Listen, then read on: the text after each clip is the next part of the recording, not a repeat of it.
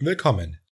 Damit die Wartezeit zwischen den einzelnen Serien nicht zu lange wird, haben wir beschlossen, dass wir zwischen den Serien ein paar alte Bonusfolgen hochladen werden, die zuvor nur auf Patreon zu hören waren.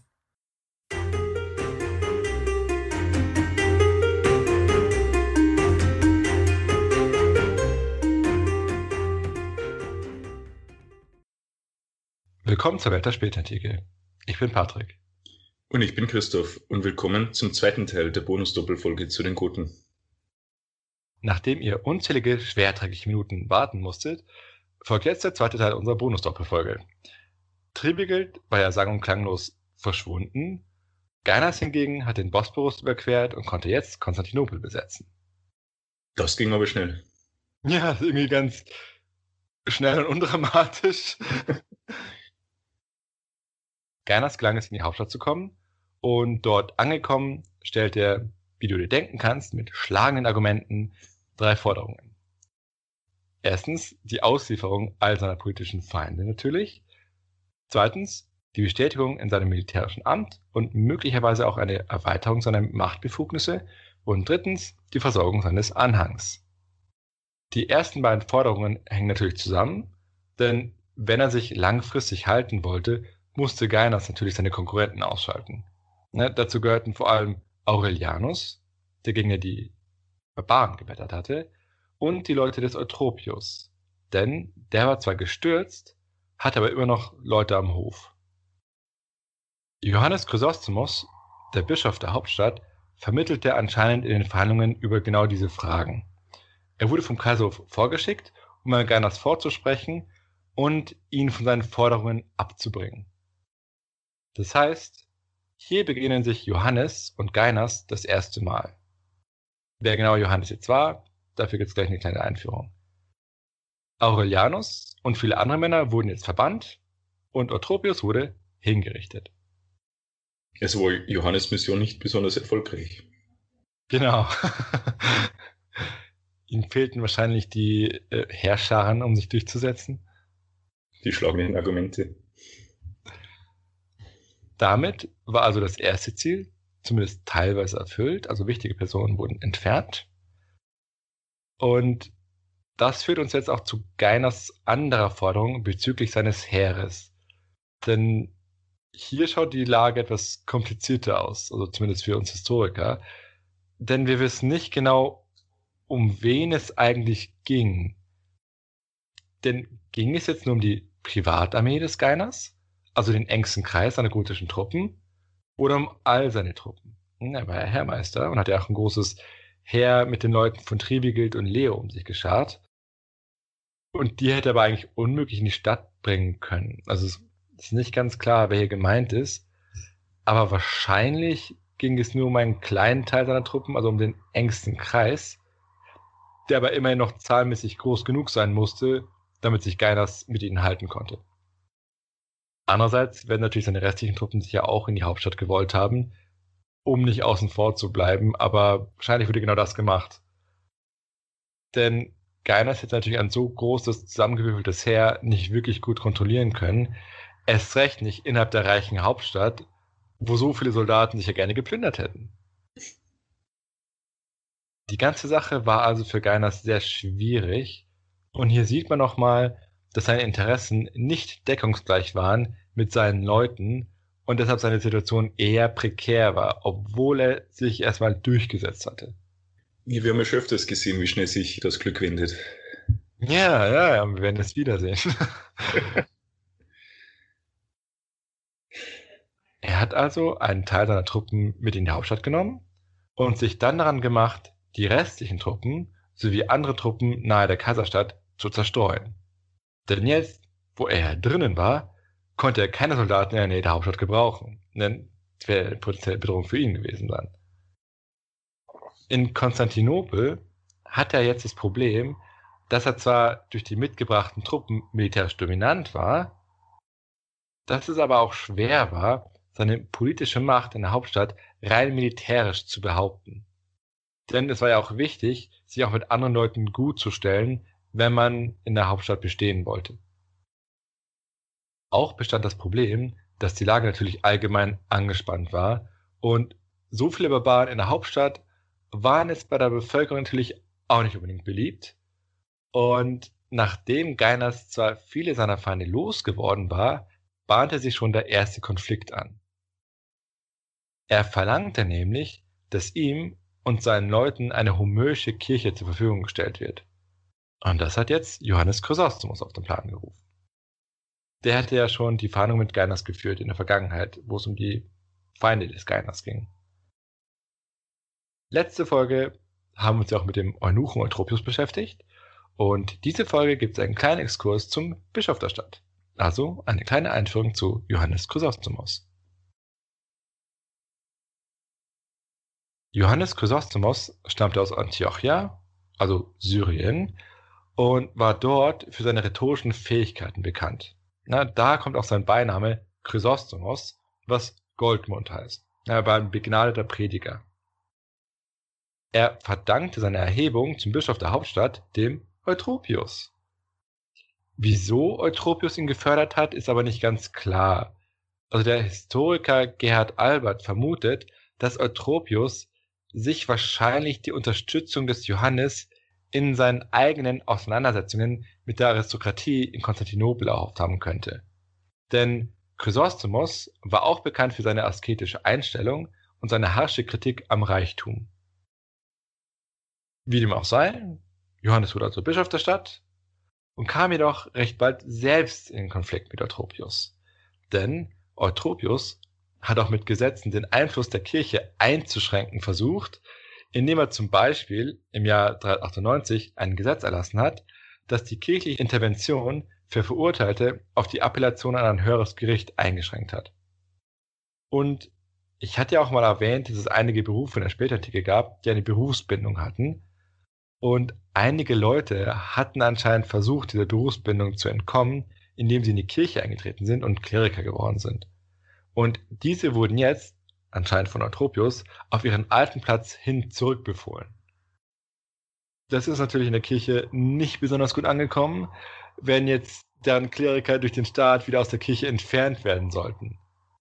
Und anscheinend, und das ist wichtig für später, hat Eutropius auch versucht, das Asylrecht der Kirchen einzuschränken. Und das hat ihn dann in der Kirche und vor allem bei Chrysostomos den Ruf eines Kirchenfeindes eingebracht. Als dann Eutropius gestürzt wurde, ist er dann, um sein Leben zu schützen, zur Kirche gegangen und hat dort um Asyl gebeten. Und die Ironie ist Chrysostomos sicher nicht verborgen geblieben. Ja, so hat sich für Eutropius schon das Glück gewendet. Ja, aber wie es sich für einen guten Bischof gehört, hat er Eutropius Asyl gewährt. Das ist eigentlich anständig. Mhm. Doch er ließ es sich nicht nehmen, zu diesem Anlass eine Predigt zu halten und Eutropius der Gemeinde als Beispiel vorzuführen, wie vergänglich das Glück und die irdischen Güter sind. Und es war die sehr bitterböse Predigt, die ich schon in der ersten Folge erwähnt hatte. Und ich zitiere mal ein paar Ausschnitte aus der Predigt, um zu zeigen, wie man mit Worten das Messer ordentlich in der Wunde herumdrehen kann. Und weil es eine Bonusfolge ist, erlaube ich mir auch ein etwas längeres Zitat. Eitelkeit der Eitelkeiten und alles ist Eitelkeit. Wo sind jetzt die prächtigen Konsulatsgewänder und die strahlenden Fackeln?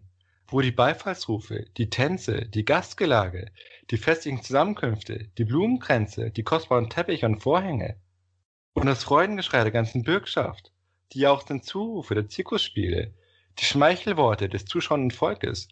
Wo ist alles geblieben? Das alles ist dahin. Urplötzlich hat sich ein Sturm erhoben, hat den Baum entblättert, seines Schmuckes beraubt, bis in seine Wurzeln erschüttert. So steht er jetzt vor unseren Augen. Wo sind doch jetzt die falschen Freunde, die Trinkgelage und Gastereien, die Menge der feinen Zecher, die Ströme ungemischten Weines, die von morgen bis zum Abend flossen, und die Köche mit ihren zahllosen Künsten und jene Anbieter der Gewalt, die in allen Worten und Werken nur um den Beifall des mächtigen Gönners buhlten? Eutropius umklammert übrigens an dieser Stelle den Altar. Sagte ich dir nicht fort und fort, dass der Reichtum flüchtig und vergänglich ist? Aber du konntest meine Worte nicht ertragen. Sagte ich dir nicht, dass der Reichtum ein undankbarer Hausgenoss ist? Du aber wolltest nicht hören. Sieh, jetzt lerne ich die Tatsachen, lehrt dich die eigene Erfahrung, dass der Reichtum nicht bloß flüchtig ist, nicht bloß undankbar, sondern ein wahrer Mörder ist. Denn der Reichtum trägt die Schuld, dass du jetzt in Furcht und Zittern dastehst. Als du mich unaufhörlich schmähtest, wer ich dir die Wahrheit sagte, habe ich dir nicht auch gesagt, dass ich dich mehr liebte als deine Schmeichler lieben? Dass ich, der strenge Tadler, mehr Sorge um dein wahres Wohl trage als die willfährigen, die angenehmen Gesellschafter? Habe ich nicht hinzugefügt, dass Wunden von Freundeshand mehr Vertrauen verdienen als unerbetene Küsse von Feinden? Hättest du dir von mir die Wunden gefallen lassen, dann hätten dir die Küsse der Feinde nicht dieses tödliche Leid angetan. Wo sind jetzt die lustigen Zecher? Wo sind jene Elenden, die sich auf den Forum breit machten und bei jedermann in allen Tonarten dein Lob sangen? Sie haben sich aus dem Staube gemacht. Sie haben die Freundschaft verleugnet und benutzen eine tödliche Angst, um sich selbst in Sicherheit zu bringen. So machen wir es nicht. Wie uns dein Unwille nicht verscheucht hat, so soll jetzt dein Sturz uns nicht hindern, dir unsere Sorge und Pflege zu widmen. Einst hast du die Kirche befehdet, sie ist es jetzt, die dich an ihren Busen birgt.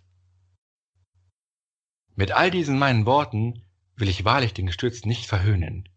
Natürlich nicht. sondern nur die Aufrechtstehenden vor dem Falle sichern. Ich will keineswegs seine Wunden noch weiter aufreißen, sondern nur die Unverwundeten in ihren heilen und gesunden Zustand bewahren.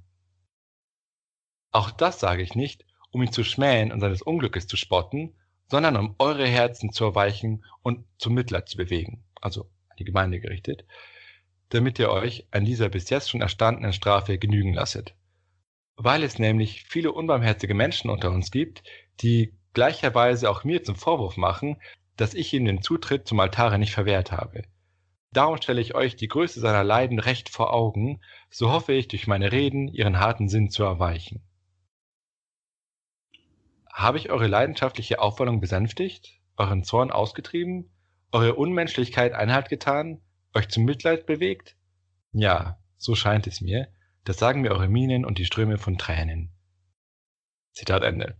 Und dann beschreibt Chrysostomus noch, wie er dann eben den Kaiser erweichen konnte, Eutropius nichts anzutun, weil er im Kirchenasyl war. Und mit dem Argument des Kirchenasyls hat dann auch der Kaiser dann die tobenden Soldaten ebenfalls davon abbringen können, Eutropius zu töten. Für die, die die ganze Predigt lesen wollen, habe ich einen Link auf unsere Webseite gepostet. Ja, war das Ganze dann geprobt mit Eutropius, weil er den Altar an der richtigen Stelle umklammert, oder? Das ist so, bei den Predigten des Chrysostomos gab es Stenografen anscheinend, die mitgeschrieben haben. Und danach hat dann Chrysostomos die nochmal gesammelt und dann veröffentlicht. Und deswegen hast du sozusagen diesen Kommentar, was gerade Eutropius macht. Also, mhm. Also er ist praktisch an, an, an den Altar gekommen und ich meine, du würdest jetzt nicht wagen, jemanden wirklich vom Altar selbst wegzureißen. Und dann gab es diese Rede des Chrysostomos. ja, und wenig überraschend wurde Chrysostomos dann später der Vorwurf gemacht, dass er nicht nur kein Mitleid mit Eutropius hatte, sondern ihn auch noch getadelt hat. Aber immerhin, immerhin hat er ihm ja Asyl gewährt. Das stimmt. Also das muss er ihm zugute halten. Er hat sich auch dann gegen seine Hinrichtung stark gemacht womit sich Chrysostomus natürlich bei jenen unbeliebt gemacht hat, die Eutropius töten wollten. Ja, und, auch, und gleichzeitig aber auch sicher bei den Anhängern des Eutropius durch diese Predigt. Aber, aber eigentlich hat ihm doch als Überzeugung geholfen, oder? Genau. Also man kann ja die Predigt für bare Münze nehmen eigentlich. Oder war das eher ein machtpolitischer Schachzug? Ich würde schon sagen, dass ihm tatsächlich auch wirklich um das Kirchenasyl ging, weil er eigentlich, wenn man darüber nachdenkt, ja sich eher mehr Feinde gemacht hat als Freunde, dadurch, dass er sich dafür eingesetzt hat. Denn die Feinde des Eutropius wollten ihn ja weghaben, das heißt, sie sind dann sauer auf den Bischof. Gleichzeitig mit dieser Art von Predigt wird jetzt die Freunde von Eutropius aber auch nicht auf seine Seite gezogen haben. Das heißt, hier sieht man, dass er sich getraut hat, etwas zu machen aus eigener Überzeugung. Aber man sieht auch, dass er wahrlich kein Blatt vor den Mund genommen hat und er auch eine sehr konfrontative Art hatte, die ihm selbst doch nicht immer unbedingt zum Vorteil gereicht ist. Nee, er hat Eutropius als, von, als einen von seinem Laub entblätterten Baum dargestellt. äh, und jetzt zurück zu Gainas. Gainas hatte jetzt also verlangt, dass den Goten eine homöische Kirche zur Verfügung gestellt werden sollte. Und er hat eben argumentiert, dass es sich jetzt schlecht mit seinem Amt und seiner Würde als Herrmeister vertrage, wenn er die Stadt verlassen muss, um am Gottesdienst teilzunehmen. Jetzt hat sich aber Johannes Chrysostom dagegen gewehrt. Er hat gleichzeitig Gainas auf seine barbarische Herkunft hingewiesen und auf die Treue, die er einst Theodosius geschworen hat. Und jetzt kann er sich nicht einfach gegen dessen Anordnungen verstoßen. Und zum Kaiser hat er gesagt, das muss ich mir vorstellen, dass der Kaiser lieber auf seine eigene Herrschaft verzichten solle, anstatt auf ein solch gottloses Ansinnen einzugehen. Man sieht, Chrysostomos ist wenig diplomatisch. Und was hat er damit bezweckt? Er hatte wohl ein religiöses Motiv, denn Chrysostomos war selbst natürlich Nizäner und wollte jetzt keine homöische Kirche in der Hauptstadt tolerieren. Interessanterweise gab es in Konstantinopel sogar eine gotische Kirche, die war aber nizänisch orientiert. Wahrscheinlich existierte die auch schon vorher eine Weile lang, denn ich hatte ja erwähnt, auf der Krim gab es ja auch Goten, aber anders als die vielen umherwandernden Goten waren diese Nizäner und waren spätestens zur Zeit des Johannes Chrysostomos Konstantinopel unterstanden. Deshalb gab es eine gotische Kirche und auch ein gotisches Kloster und wahrscheinlich hatte Chrysostomos das Kloster extra gefördert, um mögliche Missionare auszubilden und um die Goten zu missionieren. Wobei der letzte Punkt mit der Mission Spekulation ist, aber das könnte ein Motiv gewesen sein. Und wahrscheinlich war auch Chrysostomos deshalb so hartnäckig, weil es eine homöisch-gotische Präsenz diese vermeintlichen Pläne bedroht hätte, das Nizenatum zu verbreiten. Oder noch schlimmer, hätte eine homöische Präsenz das Homöertum allgemein in der Hauptstadt stärken können. Und das genau wollte er eben nicht haben. Das heißt, hier sieht man ein sehr starkes religiöses Motiv in seiner Haltung. Und man weiß ja auch, er ist sehr kompromisslos, wenn es darum geht. Letztendlich scheint sich Johannes Chrysostomos durchgesetzt zu haben und dadurch wurde Gainas gezeigt, dass er nicht die unumschränkte Macht in der Hauptstadt hatte. Das war übrigens auch die erste Situation, in der Chrysostomos als unabhängige politische Kraft erschienen ist. Ja, vorher war er zwar bei den Verhandlungen aufgetaucht, aber da war er nur ein Beauftragter des Kaisers. Trotzdem blieb das Verhältnis zwischen Chrysostomos und Gainas respektabel. Und das kann man auch an späteren Berichten ablesen. So wurde zum Beispiel auch wieder Chrysostomos erneut zu Verhandlungsmissionen zu Gainas geschickt, als es hm, wieder Probleme gab. Aber dazu später mehr. Jetzt stellt sich natürlich die Frage, wieso Gainas unbedingt eine Kirche in der Hauptstadt haben wollte. Es ging dabei nämlich nicht nur um reine Frömmigkeit. Beim Kern seiner gotischen Truppen, die ja in der Hauptstadt einquartiert waren, handelt es sich ja um Homöer und eine homöische Kirche in Konstantinopel wäre auch der einzige Ort gewesen, der von Gainas zu einer Art organisatorischen Mittelpunkt und Treffpunkt hätte eingesetzt werden können. Denn die Truppen von Gainas waren ja in der Stadt relativ verstreut und jetzt mal zum Überlegen, wo hätte sie eigentlich mit ihnen treffen können? In einer vernünftigen Weise. Gleichzeitig hat er auch einen Ort gebraucht, wo er sich mit den wichtigsten Leuten treffen kann, ohne dass es ja jetzt für außenstehende Zeitgenossen irgendwie verdächtig wirkt. Und man muss auch bedenken, dass jetzt auch solche Zusammenrottungen von großer Masse von Barbaren jetzt auch sehr schnell zu einer Panik hätten führen können unter der Hauptstadtbevölkerung. Ja, das heißt, man sieht, dass er ziemliche logistische Probleme hatte. Der Streit hat natürlich Gainas erheblich geschwächt und er erlitt durch, durch die Sache auch einen Prestigeverlust, weil er sich nicht durchsetzen konnte.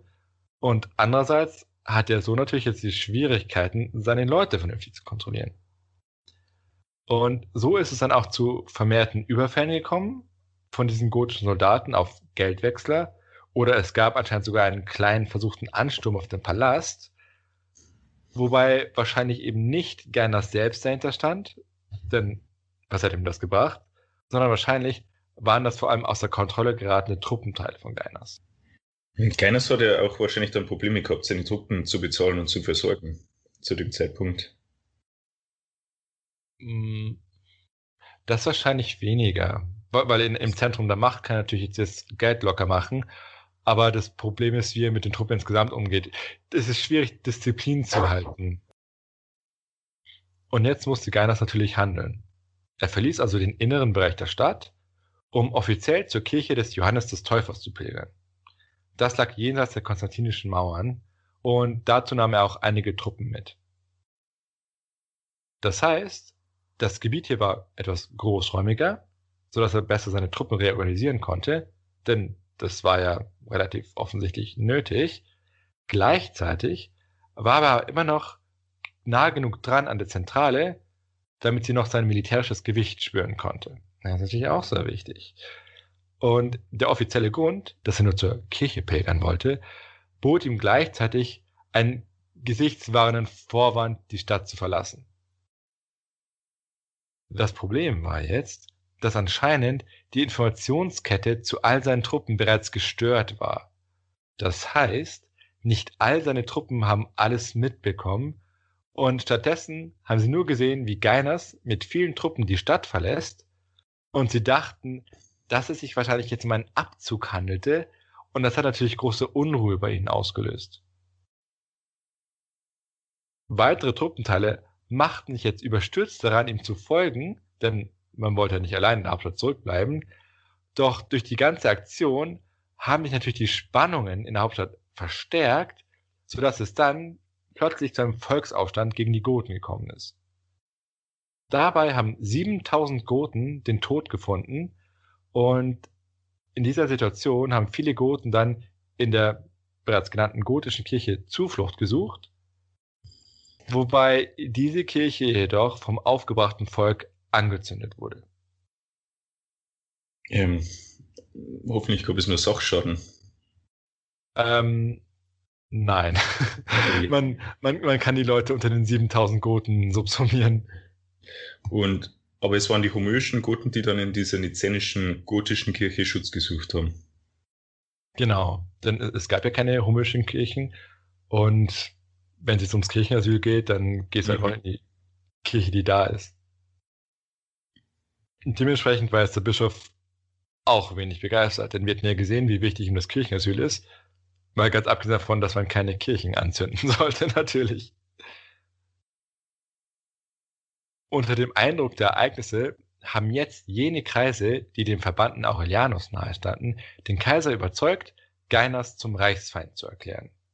Das heißt, Gainas befand sich wieder im, offenen Bruch mit dem Reich.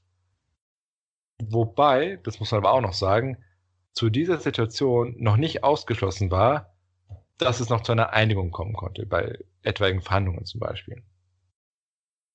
Zu Gainas Heer, jetzt außerhalb der Mauern, gesellten sich jetzt auch wieder römische Unterschichtler, wie damals bei Tribigild, die sich ihm jetzt angeschlossen haben. Und das erzeugt auch wieder denselben Nachteil wie damals. Denn zwar stieg die militärische Macht in Form von mehr Leuten an, aber es war erstens nicht im Interesse dieser Leute, sich mit dem Kaiser zu einigen, weil sie selbst ja nichts davon zu gewinnen hatten. Und zweitens vergrößerte dies das Versorgungsproblem von Gainas, denn die Leute müssen ja irgendwie gefüttert werden. Das war ja schon davor ein echtes Problem für Gainas. Genau, und es wird natürlich nicht besser.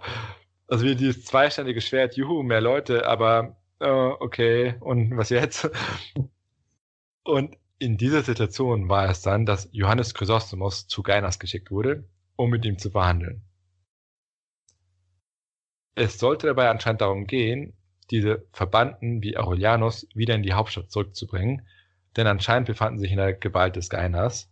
Und auch dieses Mal hatte Johannes Chrysostomos Erfolg. Aber Aurelianus und seine Leute waren Chrysostomus trotzdem erbost. Denn sie waren ja erstens vorher schon Gegner von Johannes gewesen und waren sauer auf ihn, weil er ja damals verhindert hatte, dass Eutropius hingerichtet wurde. Chrysostomus hatte ja erwirkt, dass das Kirchenasyl anerkannt wird und erst später unter Gainas wurde dann Eutropius hingerichtet.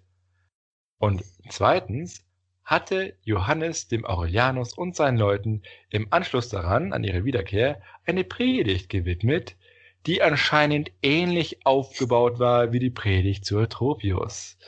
wo er dann das Leben der Männer als Beispiel dafür nahm, wie wandelbar und tückisch doch das Schicksal ist und dass man deshalb nicht nach Ruhm und Macht streben sollte. Was sie wahrscheinlich am meisten beleidigt hat, ist, dass Johannes Chrysostom das Recht hatte. Ja, im Prinzip schon. da sieht man aber auch gleichzeitig, dass so ein Mann wie Chrysostomos ganz offensichtlich nicht für das politische Parkett der Hauptstadt gemacht war, weil er eben viel zu undiplomatisch war und streng an seine Ideale orientiert und dabei ohne Rücksicht auf Verluste vorgegangen ist. Was ja eigentlich ein gutes, löbliches Verhalten ist, wenn man darüber nachdenkt. Und seine harsche Kritik an den Reichen und Mächtigen hat sie natürlich auch sehr beliebt im Volk gemacht, aber eben sehr viele politische Gegner erzeugt. Und ich nehme an, es wird dich wenig überraschen, dass Johannes später auf Vertreiben seiner Feinde gestürzt wurde. Ähm, erzählst du uns dazu mehr später oder? Genau, nach der eigentlichen Folge, also hinter der Musik, gehe ich nochmal drauf ein, weil es jetzt hier den Rahmen sprengen würde, wenn ich es jetzt sagen würde. Man kann sich auch mal überlegen, wie es heute wahrscheinlich so einer Figur ergehen würde, die sich mit deutlichen Worten ständig gegen die Mächtigen richtet. Zumal ich jetzt mit mächtigen Leuten jetzt nicht nur Leute in Ämtern meine, sondern allgemein Leute mit Macht. Und ich frage mich, wie würde man wohl über so jemanden berichten? Jeder kann sich ja dann selbst die Frage beantworten. Erstens würde ich mich fragen, wer ist das? Wer, wer hat heutzutage so eine Rolle? Ja, das ist die Frage. Gibt es so eine predigerartige Gestalt? Kabarettisten. Ja, die immer weniger Macht, offensichtlich. Stimmt. Oder, oder vielleicht der Papst, wenn er irgendwie sich äußert.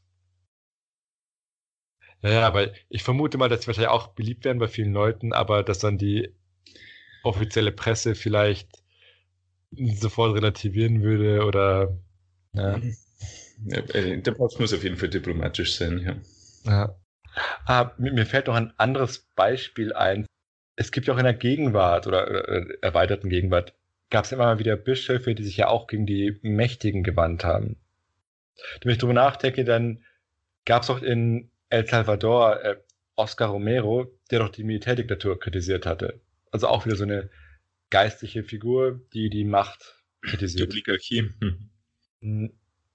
Wo er natürlich dann dafür auch erschossen wurde. Also ist natürlich sehr gefährlich.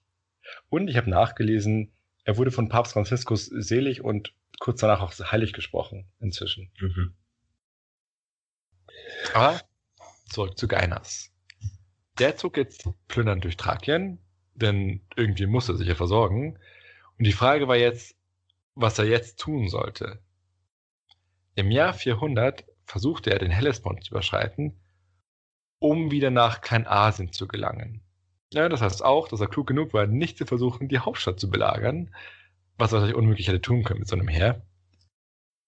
Jedoch wurde er bei seinem Versuch, nach Kleinasien überzutreten, von den Römern zurückgeschlagen und der federführende Oberbefehlshaber war übrigens ein gewisser Fravitta und der war auch Gute. Gainas verlor zwar die Schlacht, konnte sich aber retten. Und spätestens jetzt nahm er dann wohl Abschied von der Vorstellung, sich noch mit Konstantinopel zu einigen und eine sonst wie geartete Stellung im Reich zu bekommen. Er fasste jetzt den Plan, in seine alte Heimat jenseits der Donau zu flüchten und eine eigene gentile Herrschaft aufzubauen. Im Prinzip wäre dann so eine Art umherziehender Herrkönig geworden, so ähnlich wie Alarich zum Beispiel. Aber um eine solche Herrschaft aufzubauen, hätte es auch ein gewisses Maß an Homogenität seines Anhangs gebraucht. Ja, wir haben ja diese Gentes schon mal besprochen mit ihrem Traditionskern. Und jetzt konnte er die ganzen zugelaufenen römischen Unterschichtler nicht wirklich dazu gebrauchen, denn mit solchen Leuten war ja keine Gänze zu machen.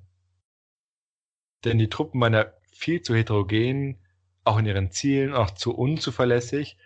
Und letztendlich wurden sie dann mehr zur Belastung als zur Verstärkung. Er machte also kurzen Prozess und ließ sie von seinen gotischen Truppen umbringen, bevor er die Donau überquert hat. Ein grausamer Mann, dieser Kenners. Ja. Hätte sie doch einfach äh, äh, rausschmeißen können aus seinem Verband. Ja, aber dann hätte es vielleicht Widerstand gegeben. Dann ist es ja einfacher, sich hinterrücks alle umzubringen. ja, gut. Sie waren nicht auf seiner Seite, es waren seine Verbündeten. Naja, ja, das, das passiert halt mit mächtigen Leuten, wenn sie Leute nicht mehr gebrauchen können, dann kurzer Prozess. Na gut. Dafür steht es jetzt in den Geschichtsbüchern. Stimmt. Jenseits der Donau kam es jedoch zur Schlacht mit den Hunnen unter ihrem Anführer Uldin. Ich hatte ja schon in der Hun-Serie erwähnt, dass bei den Hunnen die Entwicklung eingesetzt hatte, dass sie keine Machtbildung jenseits des Römischen Reiches mehr toleriert haben. Genau, es gibt ja nur die römische oder die hunnische Option. Genau. Und überhaupt hätte der Gote Gainas ja auch zu einem Anziehungspunkt für all die Goten werden können, die unter der Oberherrschaft Uldins lebten. Und damit hat Gainas natürlich für ihn eine besondere Bedrohung dargestellt, weshalb es dann zur Schlacht gekommen ist. Gainas verlor diese Schlacht und auch sein Leben und Uldin sandte dann den abgetrennten Kopf des Gainas nach Konstantinopel, wo er dann öffentlich ausgestellt wurde. Autsch. Jetzt ist die Frage, was machen wir aus dieser Geschichte von Gainas und Tribigeld? Im Prinzip standen Gainas und Tribigeld vor dem Problem, dass sie einerseits ihren eigenen Ehrgeiz befriedigen wollten, der im Aufstieg in den militärischen Rängen mit allerlei Prestige und Macht verbunden war, andererseits konnten sie ihre eigenen Interessen immer schwieriger mit den Interessen ihrer Heere harmonisieren. Aber auf ihre Herre konnte er nicht verzichten, weil es ihre einzige Machtressource war. Das komplizierte Geflecht in der Hauptstadt mit all seinen vielen Akteuren und unterschiedlichen Interessen hat es natürlich auch nicht unbedingt einfacher gemacht. Wir hatten ja schon allein Eutropius, Aurelianus und Johannes Chrysostomus erwähnt, die ja alle sehr unterschiedliche Interessen mit eigenen Netzwerken hatten, die sie auch gegenseitig bekämpft haben teilweise. Ja, und ein bisschen außerhalb gab es auch noch Leute wie Stilicho, der ja auch versucht hat, Einfluss auszuüben auf Konstantinopel und der jetzt für Gainas auch immer mehr zur Hypothek geworden ist, weil Gainas mit Stilicho verbunden wurde, weshalb die Leute dann Gainas nicht mochten. So. Das war also unsere Bonus-Doppelfolge zu Goten in Konstantinopel. Wir hoffen, sie hat euch gefallen.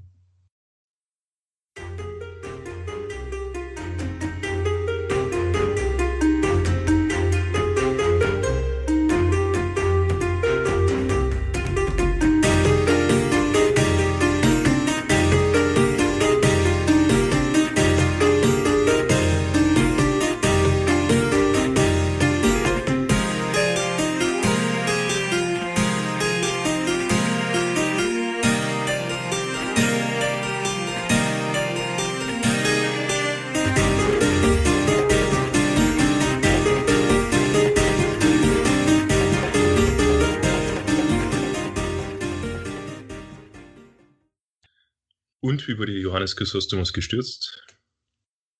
Er hatte sich mit der Kaiserin verscherzt. Zweimal. mhm. Leg dich nicht mit kaiserlichen Frauen an. Genau, und aber er hatte mehr Feinde und genau genommen wurde zweimal gestürzt und ähm, zweimal verbannt. Oder zwei bis dreimal verbannt. also, je Johannes Chrysostomos hatte nämlich oft den Luxus und die Eitelkeit der Oberschicht, vor allem von aristokratischen Frauen, kritisiert. Sehr zur Freude der Gemeinde, aber seine Kritik hat dabei die Kaiserin nicht ausgeschlossen. Und im Prinzip ging es eigentlich Chrysostomos darum, die Kirche in der Hauptstadt als Instanz einzurichten, zu etablieren, die es sich erlauben durfte, Politiker bis hinauf ins Kaiserhaus zu kritisieren. Und es kam dabei welche Überraschung zu Spannungen. Aber der Stein seines Sturzes kam von einer ganz anderen Ecke. Denn in Alexandria kam es jetzt zum Konflikt zwischen dem dortigen Bischof Theophilos und einigen Mönchen. Die nannte man die langen Brüder, weil die so groß waren. Und zwar, ich weiß aber nicht, wie groß sie waren. Und Was ist das Kriterium dafür, dass man da aufgenommen wird? Also es gab jedenfalls einen theologischen Konflikt und die Mönche sind daraufhin 402, 403 nach Konstantinopel gereist und haben dann Johannes um Hilfe gebeten. Der hat aber gezögert, weil die Beziehungen zu Alexander immer sehr spannungsreich waren, weil da immer so Konkurrenz war zwischen den beiden Bistümern. Die haben dann aber einfach die Fühler zum Hof ausgestreckt. Und deshalb sollte eine Synode einberufen werden, wo Theophilos verurteilt werden sollte. Theophilos kam aus Konstantinopel, hat dort aber den Boden für sich bereitet. Zum Beispiel ist er schnell ins Einvernehmen mit der Kaiserin gekommen, die er Chrysostom eben nicht gemocht hat. Genauso wenig wie Theophilos anscheinend. Und als dann Johannes die Synode eröffnen sollte, hat er erstmal gezögert, weil er nicht sicher war. Und dann hat man einfach den Spieß umgedreht. Und jetzt hat dann Theophilos den Vorsitz übernommen über die Synode und hat jetzt Chrysostomos verurteilt. Und der ist natürlich, also der, beziehungsweise er wurde einberufen in die Synode, ist er nicht gekommen, er wusste schon warum. Und man wurde halt dreimal gerufen oder, und das allein war schon dann juristisch gesehen Grund genug, ihn zu verurteilen, weil er halt nicht gekommen ist. Dann wurde er abgesetzt und in die Verbannung geschickt. Aber kurz darauf kam es anscheinend zu einem Unglück. Wahrscheinlich hat die Kaiserin ein Kind verloren und es wurde dann als Zeichen Gottes gesehen und man hat ihn dann zurückgeholt. Aber Johannes hatte nicht gelernt, denn also er hat bevor er formal rehabilitiert wurde, einfach weiter gepredigt und weiterhin ordentlich ausgeteilt. Auch gegen die Kaiserin.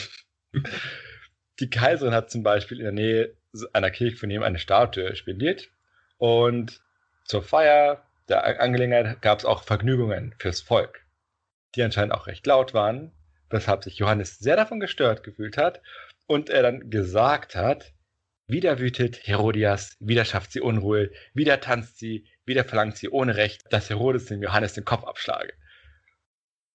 Für die, die jetzt nicht so bibelfest sind, Herodias war die Frau von Herodes, die ihre Tochter veranlasst haben soll, das Haupt von Johannes dem Täufer zu fordern.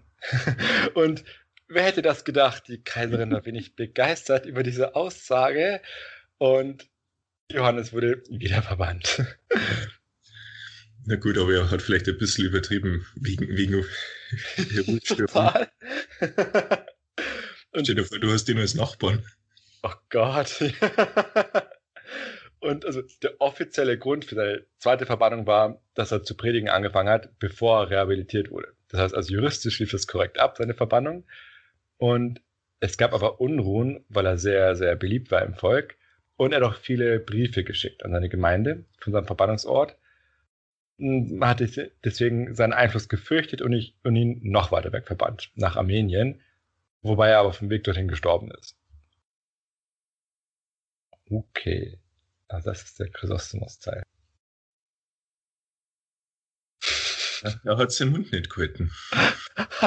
aber sehr undiplomatisch. Aber wieso hat das Volk dann ihn unterstützt, wenn er gegen die Vergnügungen war? Naja, also das Volk hat ihn prinzipiell gemocht, weil er die, die Reichen. immer kritisiert hat und, und, und, und die Eitelkeit und so weiter und den Überfluss. also aber total übertrieben. Stell dir vor, du hast ihn als Nachbarn und du spielst irgendwie Klavier oder was, dann, dann nennt er dich Judas. das ist wirklich extrem. Ich habe übrigens jetzt auch ein bisschen recherchiert zu Eutropius und zur Basis seiner Macht. Als oberster Kammerherr hat er, wie ich schon erwähnt hatte, ja durch seine Nähe zum Kaiser große Macht. Und anscheinend hat er auch anfangs zur Kaiserin gute Beziehungen, bis diese Beziehungen dann aber abgekühlt sind, weil er jetzt für die Kaiserin zur Konkurrenz geworden ist, wenn es darum ging, Einfluss auf den Kaiser auszuüben. aber neben seinem Zugang zum Kaiser hat er auch eine ganze Reihe von Bediensteten, also andere Kämmerer von unterschiedlichem Rang, die ebenfalls größtenteils Eunuchen waren. Und trotz ihrer zum Teil sehr unterschiedlichen Ränge und Aufgaben herrschte eine starke Identifikation bei ihnen mit den Zielen ihres Oberherren Eutropius. Mhm. Ja, also richtiger Chorgeist. Man muss ja auch sagen, sie hatten gewisse Gemeinsamkeiten. Oder besser gesagt, sie hatten gemeinsam, was sie nicht hatten. Je, oh je, oh je. und seine besonders starke Stellung verschaffte ihm und denjenigen, die ihm unterstellt waren, auch enorme Einkünfte aus Bestechungsgeldern, wir reden ja vom Römischen Reich, und ähnlichen Zuwendungen über das normale Maß hinaus. Und eine weitere Stütze des Eutropius war, dass er auch vom Magister Officiorum unterstützt wurde. Ja, ich hatte dieses Amt schon mal erwähnt, das war im Prinzip das höchste zivile Amt, das es bei den Römern gab. und als der Magister Officiorum hatte auch die administrative Kontrolle über die Schole Palatine. Das waren die einzigen in der Hauptstadt stationierten regulären Truppen. Und allein dadurch hat er schon mehr Macht, als es bei Eunuchen eigentlich üblich war. Und er hatte sicher auch Vertrauensleute im Militär, wodurch er auch, auch dort seinen Einfluss ausüben konnte, nachdem er die Herrmeister durch Intrigen gestürzt hat. Ich würde uns nur einen Kommentar zu Johannes Chrysostomus machen. Der ist eigentlich der heimliche Held dieser Folge, meiner Meinung nach. Er hat nämlich wirklich durchschaut, dass diese ganzen Machtkämpfe und Intrigen nur zu Unglück und Grausamkeiten führen. Ja, ja, also man, man sieht es ja wirklich vor Augen geführt. ich habe deswegen auch die Folge entsprechend benannt. ja, wo sind denn jetzt die Zechgelage mit unvermischtem Wein?